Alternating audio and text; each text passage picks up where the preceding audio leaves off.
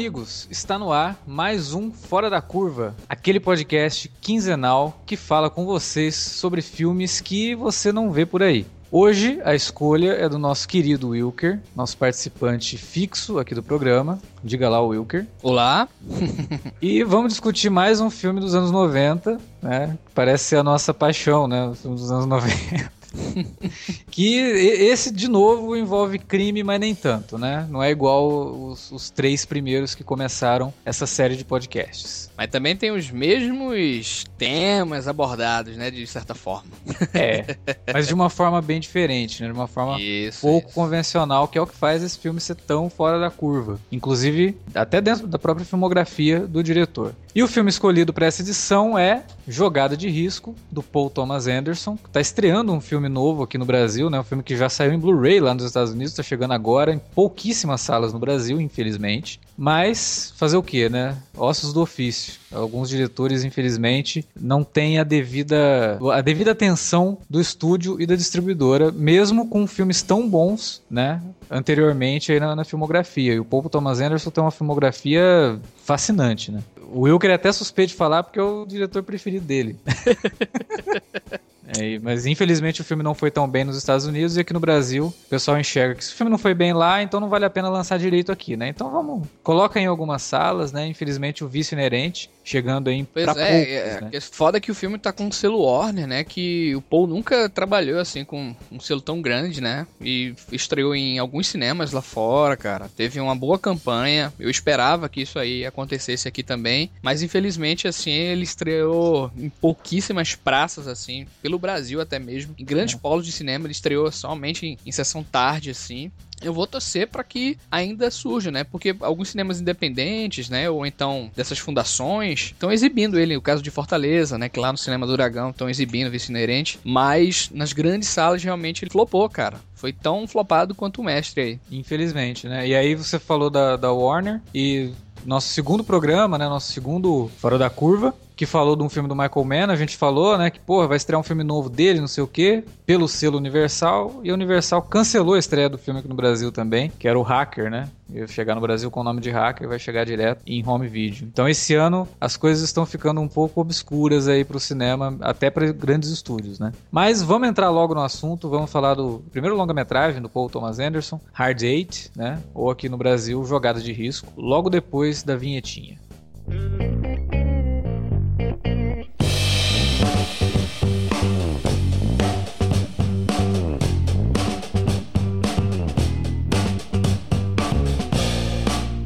Wilker Medeiros. Nós já começamos o podcast falando que o Paul Thomas Anderson é um dos seus preferidos, se não for o preferido. Mas por que, que você escolheu esse filme além disso, né? O que, que, isso, que, que faz esse filme ser fora da curva pra gente discutir ele aqui nesse podcast? Não, primeiro que eu tenho que confessar que essa é a primeira vez que eu tô falando do Paul Thomas Anderson num podcast, né, cara? Ah, olha só.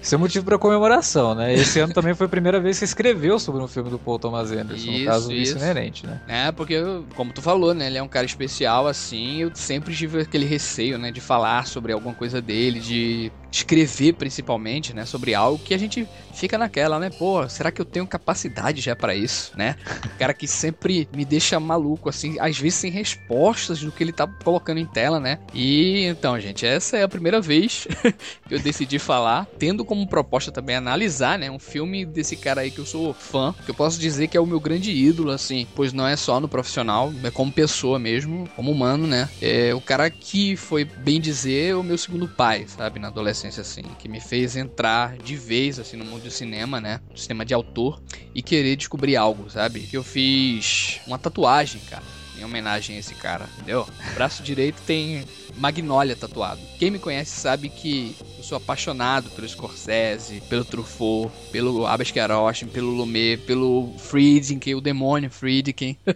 pelo Kubrick, pelo De Palma, mas todos, assim, eu acho que o Paul, para mim, cara, é o que conseguiu unir, assim, de uma maneira singular o que há de mais interessante, assim, técnica de cinema, conceitos sociais, é, e colocando sempre o coração, assim, na frente de tudo isso, sabe, Alex? Não que esses que eu citei já não tenham feito isso, né, mas a forma como ele fez isso, né? As ideias dele, né, que me pegaram ainda na minha adolescência, né, na minha juventude, as indagações que me fizeram enxergar assim o um mundo de outra maneira, sabe? Até hoje isso me, me vem. É, o que descobri depois sobre as, as qualidades cinematográficas do cara, né? Porra, o cara é consagrado aí por muita gente boa, né, cara? Por muita gente boa, tanto da crítica quanto os próprios profissionais, assim, gente de alto gabarito fala do cara, né? Então, eu tinha que escolher o, o jogado de risco, né? Na verdade, eu tinha que escolher um filme do Paul Thomas Anderson pra trazer pra cá pra esse podcast, porque é difícil, né? Porque, como o Alex bem falou, a filmografia do cara é brilhante. Praticamente todos os filmes que ele fez foram relevantes e comentados, cara. Importantes e até muita gente se espelhou nisso aí, entendeu? Mas pelo que eu percebo, assim, até nas críticas e nos comentários de amigos e de todos os, os apreciadores, os fãs do cara, pouca gente fala do Jogada de Risco. E o Jogada de Risco é um filme tão fabuloso quanto os outros dele, entendeu? E eu acho que é fundamental a gente comentar sobre esse filme aqui para mostrar quanto esse cara, no primeiro filme da carreira dele, já era espetacular, sabe?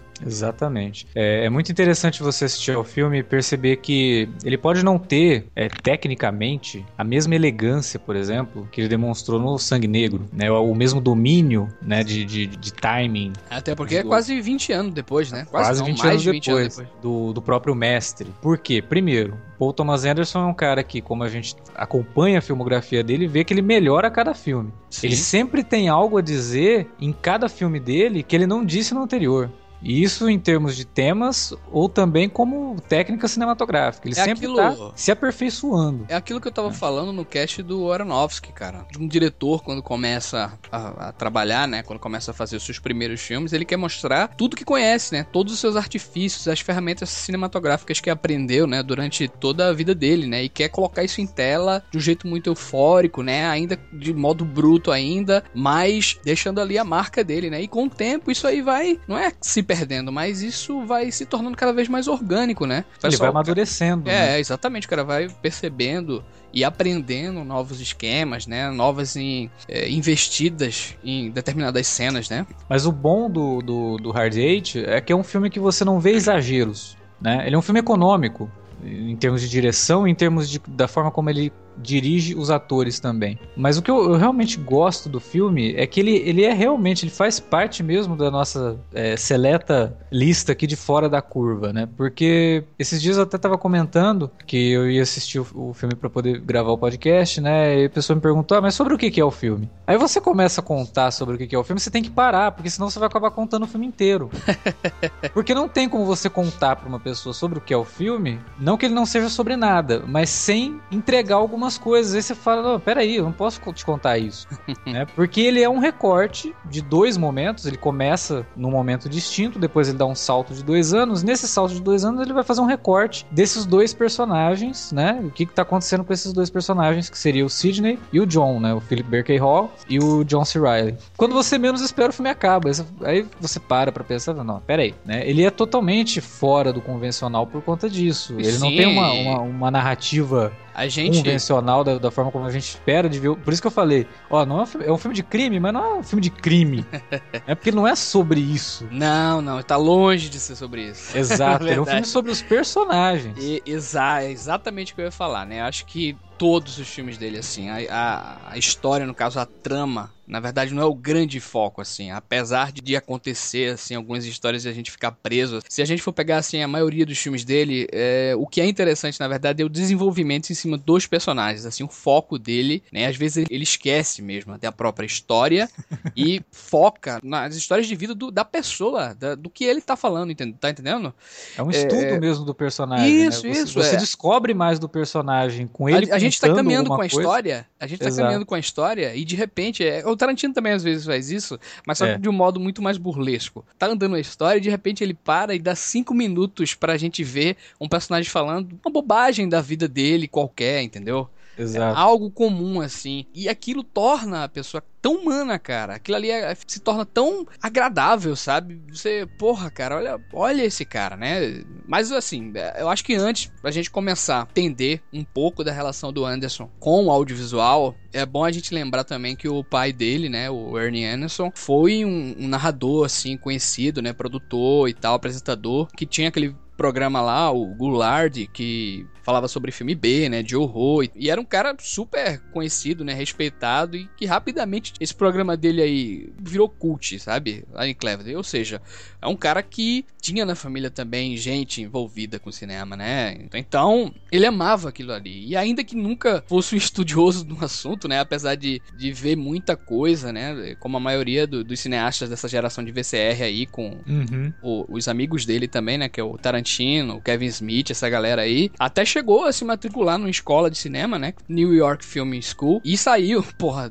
dois, três dias depois. Porque não era a dele, ele sabia que era muito mais que aquilo, sabe? Que é, é uma das coisas que mais me chama atenção é, é, é ele perceber que o cinema não era só a técnica, sabe? Tinha algo a mais assim. E essa é a identificação que eu tenho muito forte, sabe? É quase como algo espiritual, sabe? Você vê isso na qualidade do, do roteiro em termos dos, dos, diálogos, que é aquilo que você tinha começado a falar, né? É, a primeira cena, que é aquele diálogo do Philip Baker Hall, Baker Hall com o John C. Reilly no, no restaurantezinho, é, parece até uma cena do Tarantino, né? Aquela coisa um do, do, outro lado da mesa tal, eles conversando. É uma conversa banal, né? O cara falando, ah, que, e aí, o que, que, você tá fazendo? Ah, tô voltando de Las Vegas e tal. Tá, mas o que, que, você foi fazer lá? Foi perder dinheiro? Foi ganhar dinheiro? Não, nenhum dos dois. Tá, essa conversa vai levar para onde? É... Mas não interessa.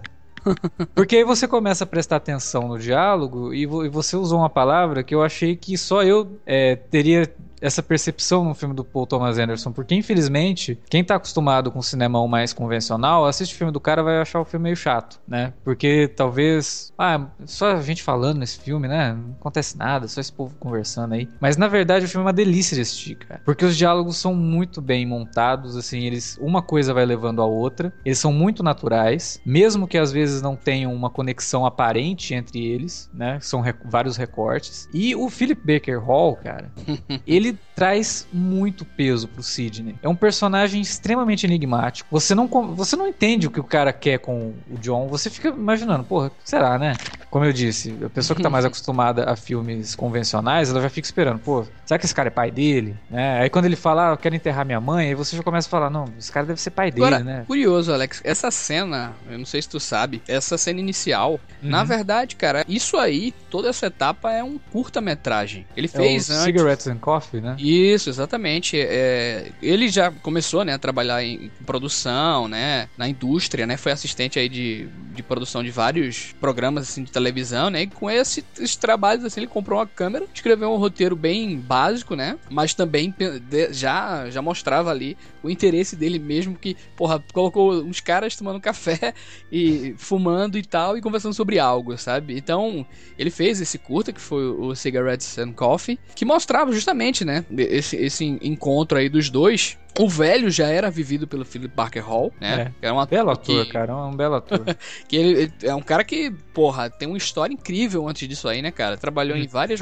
Trabalhou inclusive com o próprio Robert Altman, que depois, em Secret Honor, que depois a gente vai descobrir, né? Que o Paul é lunático pelo cara assim. Pelo Altman, né? É, é. E é, o outro cara não era o John C. Riley. Quem vivia o outro cara, Alex, era o Tá ligado, Cães de Aluguel? O, o policial que o Michael Madsen corta a orelha dele? Sim. Pronto, sim. aquele cara era o cara do curta. que é o Christian Baut. É, aí o Paul é, mandou esse curta lá pra Sundance, né? Acabou ganhando um prêmio lá que se chama o Sundance Institutes Filmmakers Workshop, que é um programa de Sundance, igual ao que tem aqui no canal Brasil, que eles dão uma grana para os novos cineastas fazerem seus filmes, né? Os uhum. primeiros filmes, assim, né? De... É bacana. Aqui o canal Brasil faz isso, acho de modo fantástico fantástico, assim, né? Tem muita gente que começa a trabalhar de verdade assim, devido a esse prêmio. É um, é um incentivo muito bacana, né? E foi daí que surgiu o Radiate, né? Filmado lá em Reno, que acho que nada mais é que uma ideia reaproveitada mesmo. Foi legal, que ele, ele passou na seleção de Suddense, passou na seleção de Cannes, entendeu? Foi muito aclamada pelas performances, pelo bastante estudo, assim, sabe, da, da psicologia humana. O, o Roger, o Roger Ebert, é, uhum. é, só por esse filme, cara, ele já disse que o Paul era um dos cineastas mais promissores daquela década, entendeu? Só mas, mas, mas você nota muito isso, cara, porque é um filme que, como a gente tava falando, é, você assiste ao filme, aí em determinado ponto você para para de se preocupar com, com trama. Você para de se preocupar assim que, ah, ele esqueceu a trama. Dane-se, eu quero ver o que vai acontecer com esses personagens. E apesar de ser um drama, ele é um filme extremamente tenso, né? Até por conta dos diálogos e que você vai percebendo que existe algo por trás do Philip Baker Hall e que o John C. Reilly, o personagem dele, pode a qualquer momento fazer uma merda enorme quando ele se encontra ali com Samuel L. Jackson, né? Até porque a gente já conhece as convenções do gênero, né? É. A gente sabe que quando tem um, um mestre e o um aprendiz, o aprendiz resolve sair um pouco da, da, da, da, asa do mestre, vai encontrar um cara que vai levar ele pro mau caminho. A gente já sabe disso. É, e a gente vê o julgamento lá do Philip Baker Hall logo quando ele chega, né? Assim, né? Exatamente, né? E a hora que chega o Samuel L. Jackson, ele já não curte o cara. Então você sabe que vai acontecer uma merda ali. E a, e a sensação de perigo é muito forte no filme. E ele não fica, né, te jogando isso na cara. É você que sente isso, você já tá esperando que vai dar merda.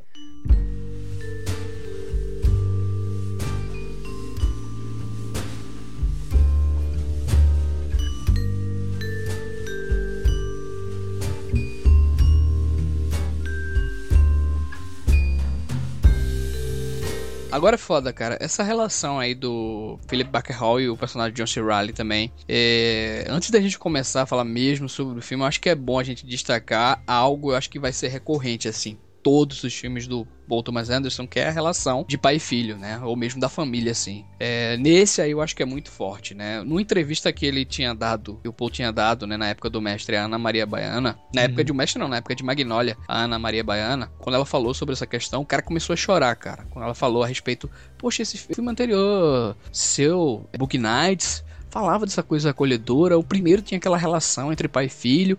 E esse Magnolia, o menino tá o tempo todo pedindo pro pai escutar. Que, que coisa delicada. E ele começou a falar, chorar de emoção, justamente porque naquela época o pai dele, cara, tinha, tinha falecido também, né? Pouco uhum. tempo. E o cara é um ídolo pro cara, assim, sabe? Ele coloca o filme dele, isso aí não tá visto, ó, oh, eu estou fazendo filme, não. Até porque os personagens que ele coloca pra, é. pra acolher eles, quem são? Porra, no, no segundo filme, no, no Bug Nights é uma prostituta, nesse daí o cara é um assassino, sabe? Então, é a condição, cara, sabe? Aquela coisa de você ter afeto com alguém, não importa quem, entendeu?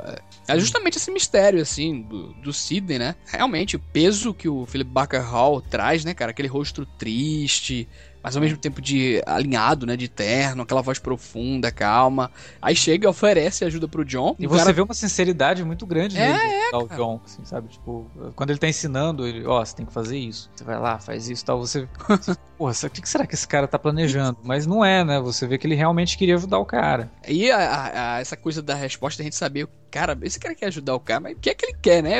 Qual é, é, na verdade, a resposta? Eu acho que isso, essa coisa da resposta, é o motor ali por trás, né? Da gente tentar entender, né? Mas apesar que depois isso pouco importa, cara. Isso pouco importa. Hum. É igual nesse filme novo dele agora, que é o Vice Inerente, que é um cara, um detetive investigando um troço lá. Tu chega na metade do filme, Alex Foda-se o que, que ele tá investigando, entendeu? Já nem importa mais. Acabou, cara, acabou. O troço do, do, da investigação do cara acabou. Porque é uma pista leva a outra que vai trazer um outro assunto e tal. E é a mesma coisa desse filme aqui. Ele começa a falar dessa questão do, de ajudar, mas não, depois ele tá falando de casos assim que aconteceram dentre isso aí, entendeu? Uhum. É, isso é do caralho, pô. E aí você vê quando surge o personagem da Gwyneth Paltrow, né? Que aí, de repente, dá uma reviravolta, assim, que, porra, o que que tá acontecendo aqui? Foda. Tem, tem umas coisinhas que eu sou muito doido, assim, com essa coisa do filme, porque eu já vi tanto esses filmes, cara, tanto, assim. Essa coisa do, do Sidney chegar, né, que, que ele tá precisando, né, de ajuda lá, de 6 mil reais, né, mas o Sidney diz que pode de outro jeito, né, e pede ajudar, no caso ele, de outro jeito, pede pra ele acompanhar, né, e ele pensa que é um garoto de programa, né, que ele, que ele porra, tu tá querendo, né, pensa que o cara é gay, né, é. E é algo que depois a personagem de outro sexo, que é a. A Gwyneth Paltrow. A Gwyneth né? Paltrow, que tu falou. Clementine, né? A Clementine. Pergunta também, né, cara, se ele quer algo em troca, entendeu? É isso, isso daí é um negócio que eu adorei, cara, porque parece que a gente tá vivendo um mundo tão cínico que não existe mais o ajudar por ajudar, entendeu? É como se essas pessoas estivessem vivendo num mundo com pessoas que realmente, pô, se eu tô te ajudando aqui é porque eu quero algo em troca, né? Então elas já estão muito calejadas na vida. Pois é, veja é, as indagações, veja, veja as indagações, cara. A gente vai falar sobre isso várias, em várias partes do filme. Tem muita coisa disso assim que o pessoal acha que é normal na vida normal e esse cara sempre me vem com essas indagações, sabe? Isso é que Exatamente. me deixa maluco. E o mais, mais bacana de tudo é depois quando você descobre a origem criminosa do Philip Baker Hall. É, é, é. Você fala, pô, o cara é um criminoso, o cara é um assassino, mas ele tem umas ideias, assim, muito mais é, convencionais, né, do que, que seria quando a, a menina fala um palavrão, né? E ele fala pra ela, não, não fale isso. É, os valores, né, cara? Valores, né? Exatamente. Pessoas, né? Cara, é muito legal isso. E é isso que importa no filme. Essa, essa interação dos personagens que você vai descobrindo muito sobre eles, mesmo que o background fique de lado, né? Você, desco você descobre coisas sobre ele a partir de ações, né? Você isso, isso. É, conhece um pouco da Clementine, vê que ela, ela mesmo fala, eu não faço nada que eu não, quero, não queira fazer, porque ele, né? Começa a falar para ela, não, mas você se prostitui, não sei o que ela fala, não, ninguém me obriga a fazer isso. Ah, mas é, você tá fazendo isso, isso. para pagar sua faculdade? Ela, não, que faculdade? Era, era isso que eu, é isso que eu ia falar também, é outra outra indagação, sabe? Uma coisa normal, porque do, por exemplo, depois o, o personagem do Samuel Jackson chega e começa a, com aqueles mesmos comentários assim, né, sobre a própria Clementine, né? Ele, cara, não faz isso com ela, né? O cara, mas, mas pô, tu sabe quem o nível das pessoas que trabalham aqui, tu sabe quem são essas essas meninas que trabalham aqui? Ele, porra, mas não importa, cara. Ela não gosta de ser, sabe? Assim, de uma inocência, mas ao mesmo tempo de uma verdade incrível, sabe, cara? Mas, por exemplo, tem uma cena, é, logo no começo também. Logo no começo não, depois, né? Acho que já depois do primeiro ato, depois da, da cafeteria, né? É naquela cena do carro, assim, dele contando, bicho. Eu não sei se tu lembra, a cena do, do fósforo. Uhum. eu não uso fósforo porque, é, porque ele, uma ele vez ele... uma caixa pegou fogo no meu bolso. O Zidane pergunta a ele se ele tem fósforo, ele diz que não, porque uma vez, né, tava com fósforo na calça e pegou fogo, né, e porra, é muito engraçado aquela situação, tá ligado? E esses diálogos, assim, novamente, né, cara, algo meio, meio Tarantino, assim, também, né? Esse, e... essa, essa cena do carro, é muito bacana, porque logo que ele entra no carro, ele vai, ele fala, ó, eu, eu vou no carro com você, mas eu vou no banco de trás, né, tipo, não, eu não vou... Desconfiando já, né? né? É, aí ele tá lá no banco de trás, pô, carro legal, né, confortável, não sei o quê. eles vão conversando e de repente ele. É, você pode encostar o carro um pouquinho? Aí corta, tem um corte seco, assim, ele já tá no Não, essa, essa cena só tem um corte. É, é, linda essa cena porque ela só tem um corte, é um plano de sequência inteiro, é. né? Ele corta justamente pra colocar ele na frente, entendeu? É lindo. É Mas, por bom. exemplo, nessa cena também desse diálogo, cara, é, ele diz assim: por que ele não processou? Porque, porra, cara, tu queimou. Aí que ele disse que, porra, queimou, quase ia queimando meu pau, cara foda, absurdo isso aí, cara. Aí cara pergunta, e por que tu não processou, maluco, a empresa e tal, não sei o que, ó, eu não processei porque isso aí pode ser uma coisa da casualidade, isso é. pode ser uma coisa do destino, uma coincidência, cara, puta que pariu, que é o começo de Magnolia, cara. Será é que isso realmente foi uma coincidência? Fulaninho fez não sei o que, não sei o que, e isso levou a não sei o que. Será que isso foi uma coincidência? Saca, que do caralho essa é, coisa. E, e também mostra ele como um personagem meio até blazer, né? Pelo menos no começo, assim, de que, ah, cara, tipo, Porra, eu ia ter uma puta dor de cabeça processando os caras. É uma coisa que poderia ter acontecido mesmo, né? Vai que era pra acontecer e foi um, foi um acidente, né? Aí depois tem a, a cena lá do, no cassino, né, cara? É ele roubando, né? O Sidney ensinando a ele como é que dava, aplicava os golpes lá e tal. Cara, essa cena me lembra muito, cara, os filmes do Robert Altman, sabe? Aquela é. trilha de jazz, assim, e aquela, aquela trucagem, assim e tal. Porra, é muito linda, muito linda essa cena, cara. Visualmente. E o, assim. o golpe é genial, né? De que eu for pra Las Vegas, eu vou tentar dar, ver se dá certo. Né?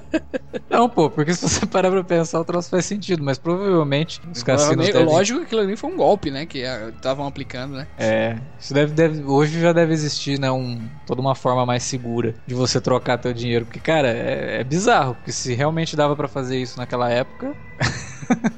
Dá nem pra imaginar, né? Como é que um troço desse pode acontecer, mas é, é tão fácil assim. E é foda que, que ele pergunta, né, cara, por que tu tá fazendo. Pergunta de novo, por que, por que tu tá fazendo isso, cara, por mim, né? Aí ele diz, não, cara, eu tô fazendo isso porque eu espero que tu faça isso também por mim um dia, entendeu? Eu, eu espero que as pessoas façam isso por mim, sabe? E aí começa, né? A...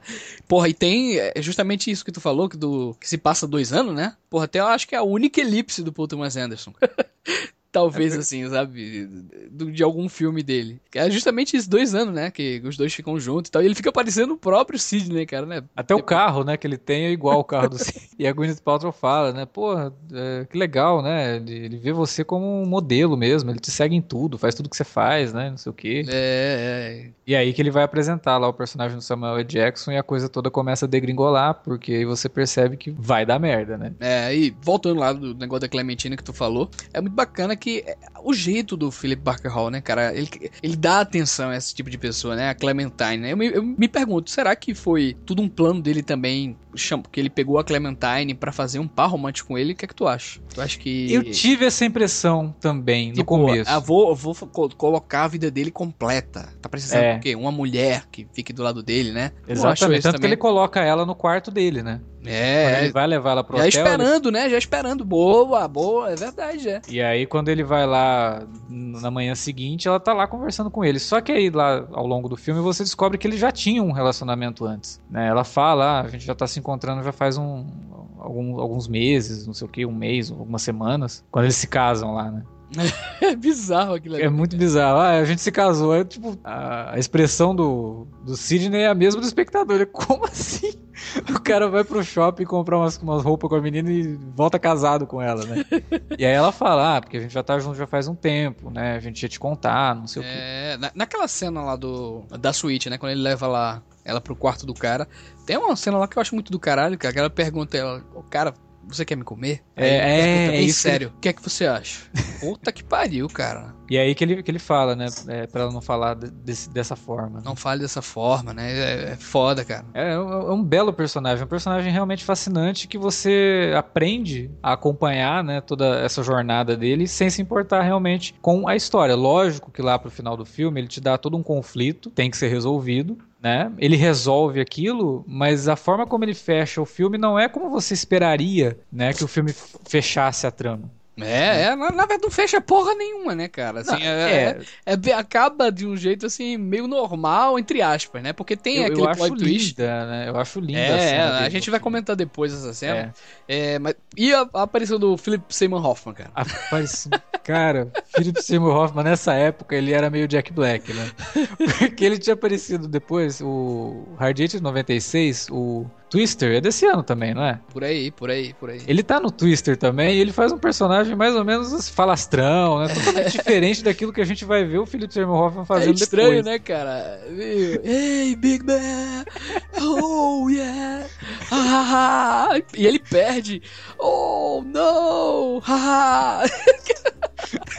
Muito doido, cara. Philip Seymour Hoffman, cara, puta. Pô, puta que saudade, né? É, cara, foi Vai. uma perda irreparável, assim, porque o cara jovem, né, poderia ainda entregar outros papéis incríveis, mas que deixou um legado também muito interessante, né? E a participação dele realmente é impagável. E você vê que é um troço, assim, que não é, não é pra chamar atenção além daquilo que já tá acontecendo. Né? É. Né? Ele conta mais do Sid, mais ainda do Sidney é. naquela cena, do que do próprio Philip Seymour Hoffman, que tá ali só como. Sabe aquela coisa do diabinho que fica é, te. fica te atiçando, te atiçando né? E o cara e você... continua com aquela elegância, né, cara? Com aquela. E, ele, e aí você percebe uma, uma constante no Sidney, que é o lance do Hard Eight. Né? Porque o Samuel L. Jackson, quando encontra com ele, fala: Ah, eu lembro de você há muito tempo atrás lá. Você apostou 2 mil dólares no Hard Eight, né? Uhum. Outro negócio arriscado. Ele fala: É, idiotice, eu não devia ter feito aquilo, né? Uma é, bobagem. É, e aí encontra o Philip Seymour Hoffman, ele aposta justamente os 2 mil de novo no Hard, no, no hard Eight, né? Então você vê não, que é uma constante do cara ali. E, e, é um cara que vive no perigo, né? E aos poucos o Paul ele vai colocando pistas de quem é aquele cara, né? Ele não diz de cara que é o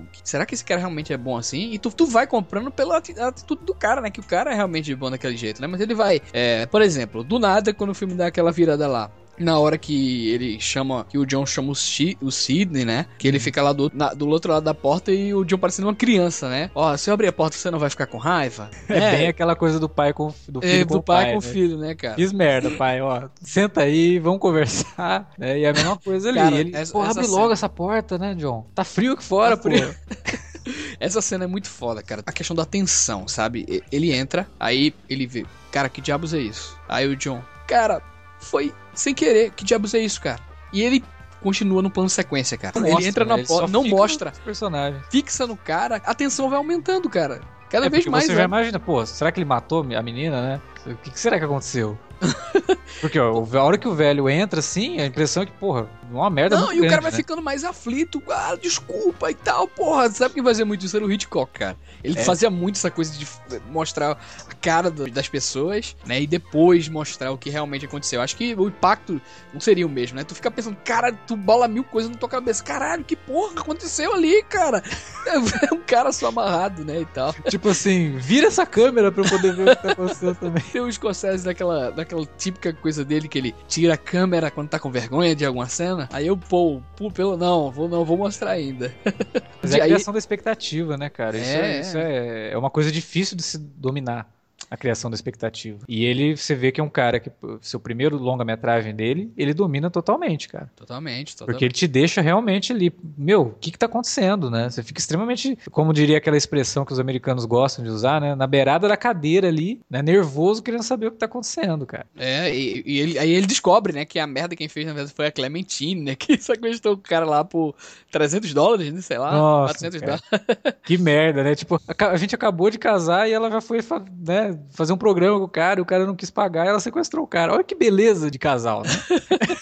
E aí é que eu, que eu vou voltar àquela questão lá do Sidney que eu tava fazendo e não terminei. E que ele começa a interrogar, cara, a, a Clementine, né? E pergunta e começa. Pela primeira vez, eu acho que no filme começa a ser grosseiro, né, cara? Que ele fala aquela questão de lá da. da Olha, nas escolas de, de puta, a primeira coisa que deviam ensinar é que tem que pagar antes de, né? Eu acho que é a primeira coisa, assim, que, que a gente já vê que o cara, olha aí, cara. Olha o cara colocando essas linhas de fora, né? E o John, ao mesmo tempo, fala, cara, para de falar assim com ela, cara.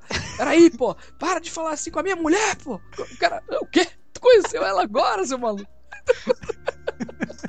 É muito legal, cara. Uma cena que ela trabalha tanto o suspense quanto o humor do inesperado, Ela né? tem de tudo, né, cara? Se a gente for reparar. É é uma cena fa- fabulosa, assim, pra você pegar só ela e e fazer uma análise de tudo que o Paul Thomas Anderson utiliza ali em termos de técnica. Olha, temos aqui a criação da expectativa. Deu merda em alguma coisa, mas eu só vou revelar a hora que eu quiser. Eu vou segurar essa revelação até a hora que eu quiser. A hora que ele revela, tem outra coisa pra ser revelada ainda, que é a questão do cara ser, ter casado com a menina. A hora que ele revela isso, meu, que diabo tá acontecendo nesse filme? Que Não, que tá e é, muito, e é agora? muito lindo depois a resposta dele para o troço, né? Cid, cara, eu, eu pedi ela é, em casamento, mas eu pedi porque ela disse sim, cara. Eu não queria esperar mais um pouco. Aí ela ia mudar de opinião e ia dizer não, cara. Porra, cara, que delicadeza, cara. Sabe? É, é, os caras estavam tão carentes assim, sabe? De amor. E ela também, né? Precisava ser ajudada também. É tão lindo, sabe? É sincero, né? É um troço, é um troço totalmente errado, assim, em termos de. É subversivo até, mas é sincero, né? Você vê que É, existe é. realmente o sentimento entre os dois, por mais que ela tenha problemas em sair da vida, né, de, de prostituta, e, e ele como um jogador também, né? Você vê que provavelmente esses dois no futuro teriam sérios problemas, né? Mas isso não importa, cara, porque o sentimento ali naquele momento era realmente verdadeiro. Pronto, né? outra coisa que, que diz muito quem é o Sidney. Quando ela diz, né, não, ela, ela doida do, do juízo, né, disse, não, eu não vou embora, eu quero ficar aqui, eu quero receber o dinheiro do cara, né, e John pira o cabeção, né, chega Uhum. pra ela e, tá, tu tá maluca? E ela, os dois começam a discutir, ele dá um tapa, cara, na cara dela, meu Deus, se desespera, né, do que aconteceu. Aí vai o Sidney e começa a falar, né, olha, você gosta dele? Sério, você gosta dele? Você não vai jogar tudo fora por conta dessa besteira, né, cara? Tipo, cara, cara bondoso, pouco se fudendo pro cara bater na mulher. Que visão é essa, cara?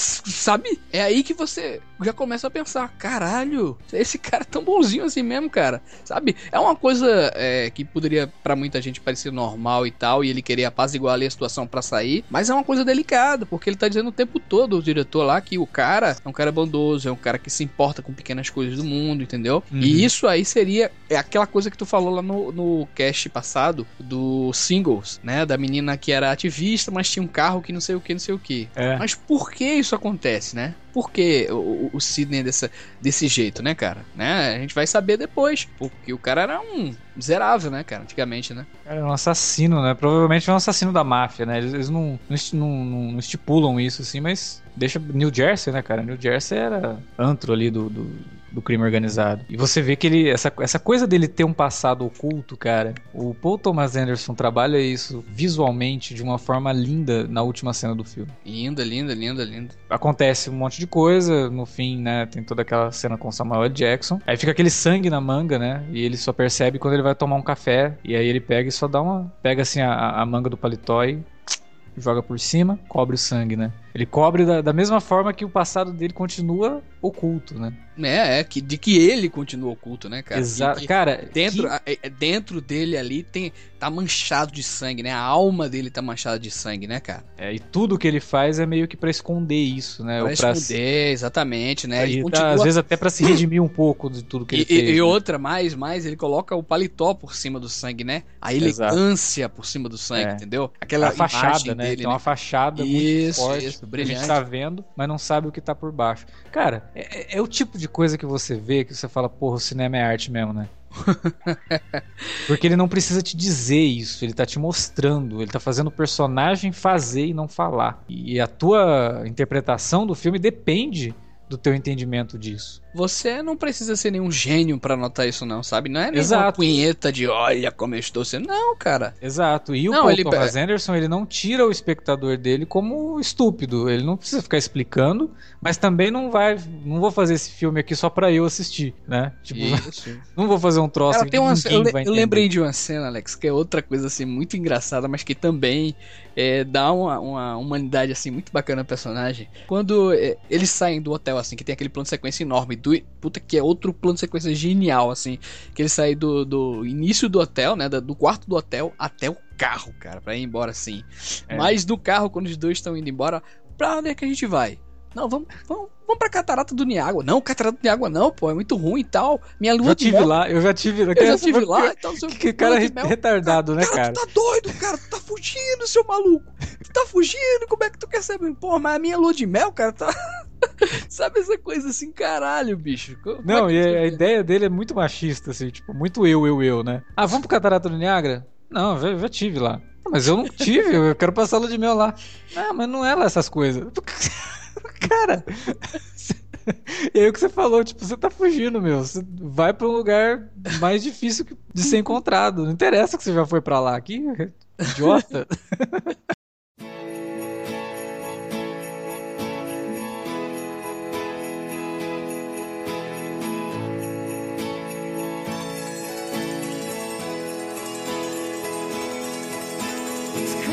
Christmas again.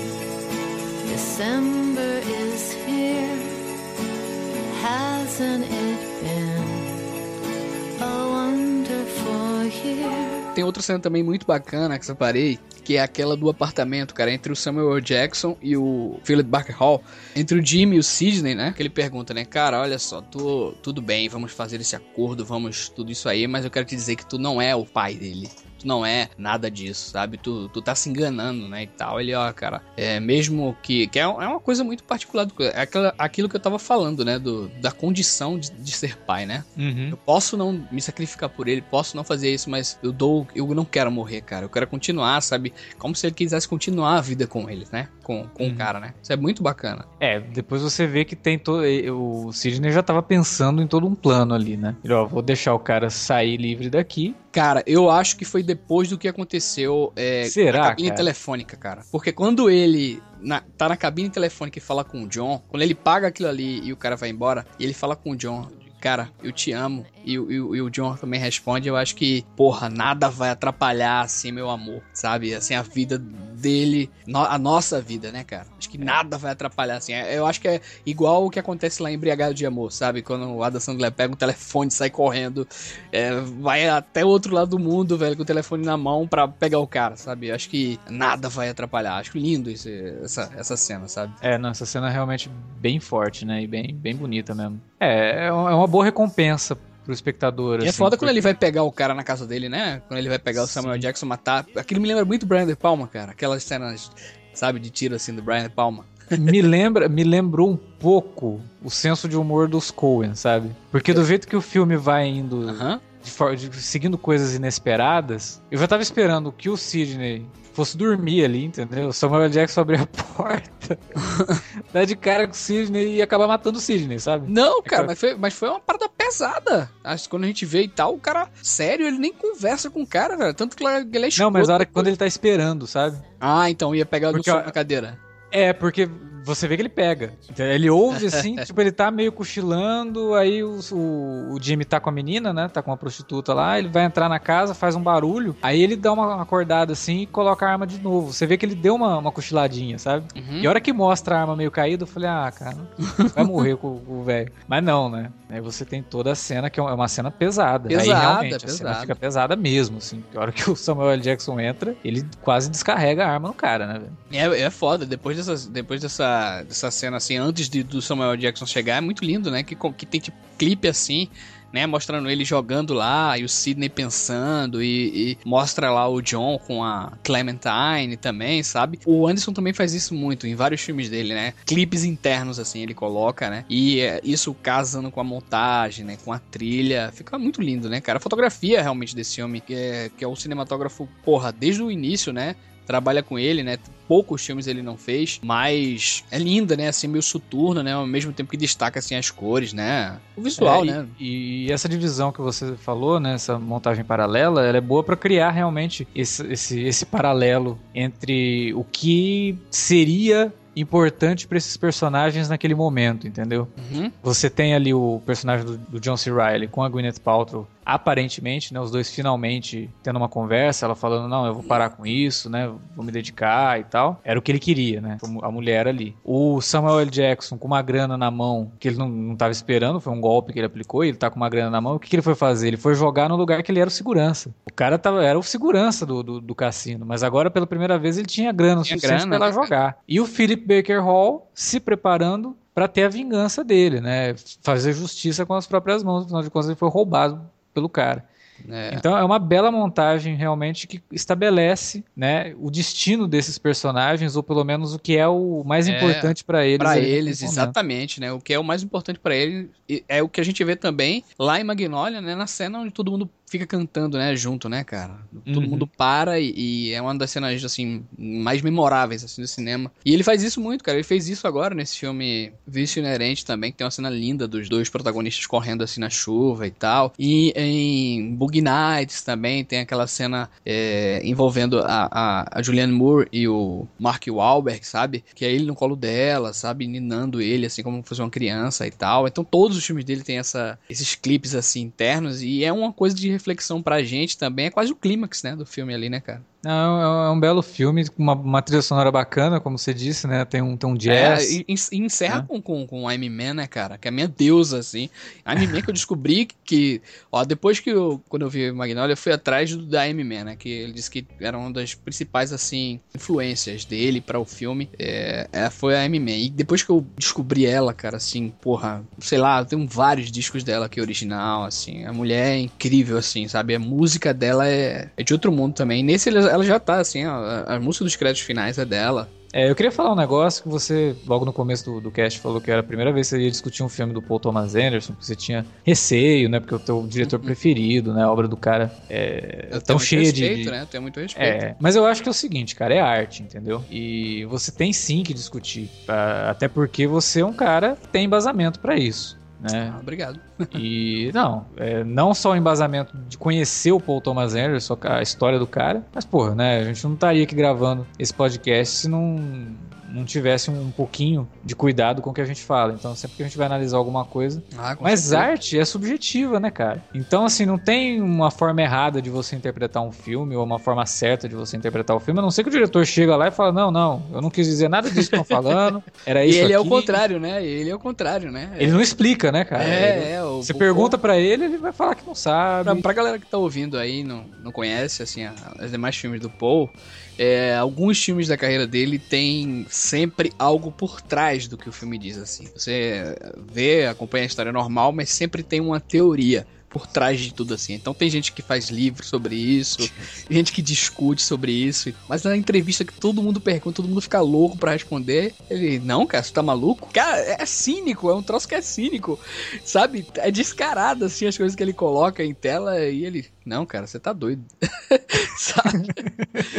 Não, mas, mas, é isso, Alex. Assim, o meu receio mesmo, assim, é, é, é eu comprometimento em falar, sabe, com sobre o cara, sabe, assim, eu, eu, fico com medo. É que nem eu vejo às vezes alguém que, por exemplo, uma crítica que eu vi do, de um mestre, né? O cara fez três parágrafos, cara, de um, de um filme do mestre, falando mal do filme, assim, três parágrafos de modo assim muito pedestre, assim, sabe? O filme discute uhum. tanta coisa, tem tanta, sabe? Se ele esquecesse a história e fosse só nos aspectos mais técnicos, assim, tem tanta coisa ali pra gente ver, sabe? É, então, é, é, é, esse é o meu cuidado, sabe assim? Eu, eu gosto de, de, quando alguém expõe a qualidade do cara, né? Quando, e a preocupação de empalidecer, né? Se, será que alguém vai empalidecer o trabalho do cara? Será que eu vou. Com o que eu vou escrever, com o que eu vou falar? Será que o pessoal vai compreender a grandeza assim, do cara? Sabe? Essa geralmente é a minha preocupação, entende? O Paul Thomas Anderson é o tipo de diretor que o roteiro que ele escreve, os, os filmes que ele dirige, são obras que merecem até mais que um texto, sabe? Às vezes você faz um texto e fala, não, esse é o texto do filme, agora eu quero fazer alguma coisa que eu discuta algo tema, além né? Do tema, né? Exato. Porque,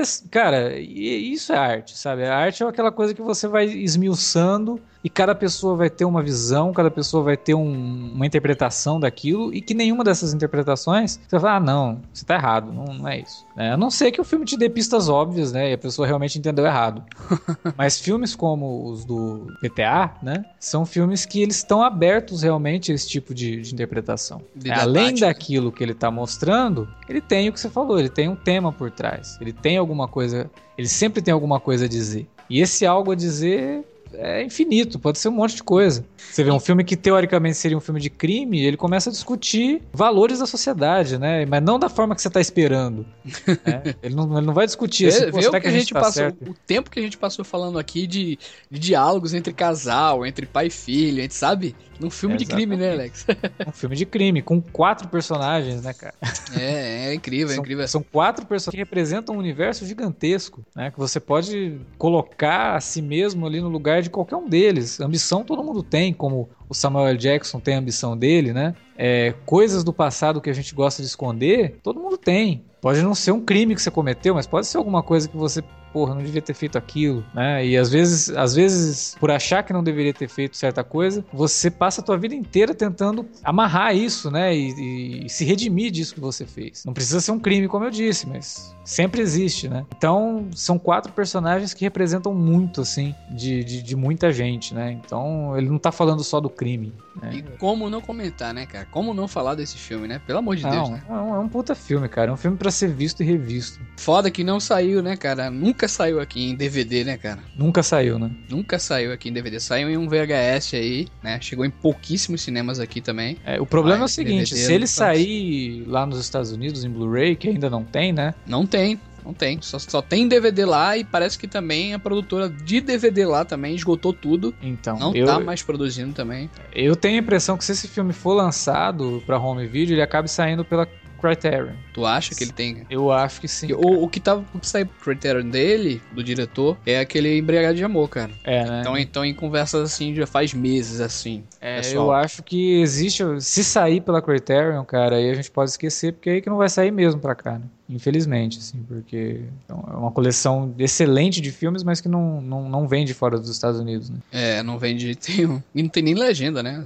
É, não tem nem legenda em outros idiomas. Então, infelizmente, talvez a gente não veja ele tão cedo. Resta aí ao Netflix, quem sabe, trazer o filme em HD, né? Pra gente poder pelo menos assistir ali via, via streaming, mas assistir ele com uma qualidade bacana, fora do, do, do VHS ou do DVD importado, né? pois é, cara. Porque, realmente, né? É um filme que você vê que ele muito bem cuidado. Um, ele tem uma iluminação de filme no ar, quase, né? É, visualmente, assim, a, os movimentos de câmeras, enquadramentos, eu acho lindo, cara, lindo, assim. Primeiro filme do cara já... Ele trabalha muito com, com, Coisa com a paleta de, de cores dourada, né? Tem muito, assim, tem muito... Em vários momentos, assim, você vê que a cena tá toda dourada e aí ele, ele, ele faz o contraste desse dourado com o, o preto, né? Com, com, cores mais escuras. E isso realmente num, num Blu-ray aí com... Pois é toda a qualidade, né? Que nem o Tiff, né, cara? O Tiff, depois que Porra, Tiff teve a conversão, coisa linda, né, cara, que ficou. É né? outro filme, né, cara? É outro filme. Tomara aí que eles lancem esse filme, né? Infelizmente, a gente sabe que, assim como aconteceu com o Vice Inerente, né, os filmes do, do Paul Thomas Anderson, ele, ele tem um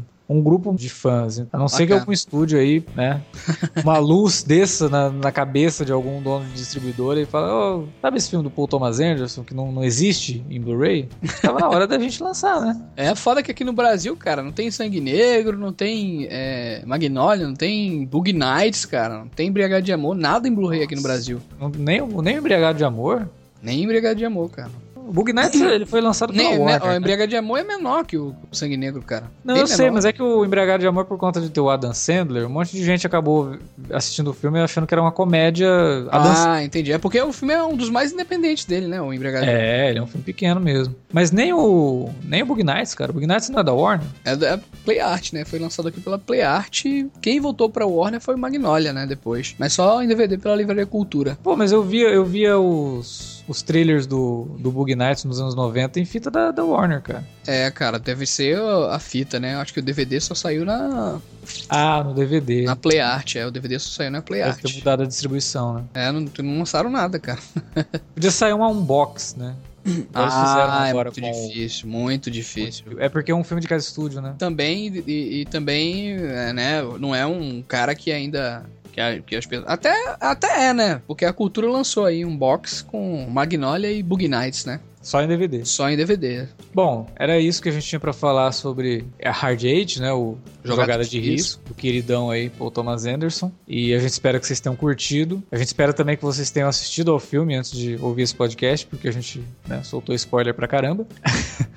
e aí, Deixa aí o seu recado pra gente no post mesmo, ou no e-mail, alertavermelho, arroba cinealerta.com.br, ou manda um recadinho lá nas redes sociais, no facebook.com.br cinealerta ou no twitter.com.br cinealerta. Fala pra gente o que, que você acha dos, dos filmes do Paul Thomas Anderson, o que, que vocês acham do Hard Eight, do Magnolia, né, e dos outros filmes da, da carreira dele. Se vocês já assistiram o Vice Inerente, vocês acham que é um filme que vale a pena, dentro aí da, da, da, da categoria, né? Se, né? chega, se chega a mesma categoria aí, né? É, do jeito que anda, o Vice Inerente pode ser um filme vindouro aí pro fora da curva, né? Porque não rendeu grana, mal lançado em vários lugares, né? É. Quem sabe acaba ganhando um programa aí. Mas eu acredito que ele seja mais comercial que o Mestre, cara. É. Mestre, é. Mestre é, é, duro, viu, cara? Mestre é duro, viu? Mestre é, não é qualquer um que assiste aquele filme, não.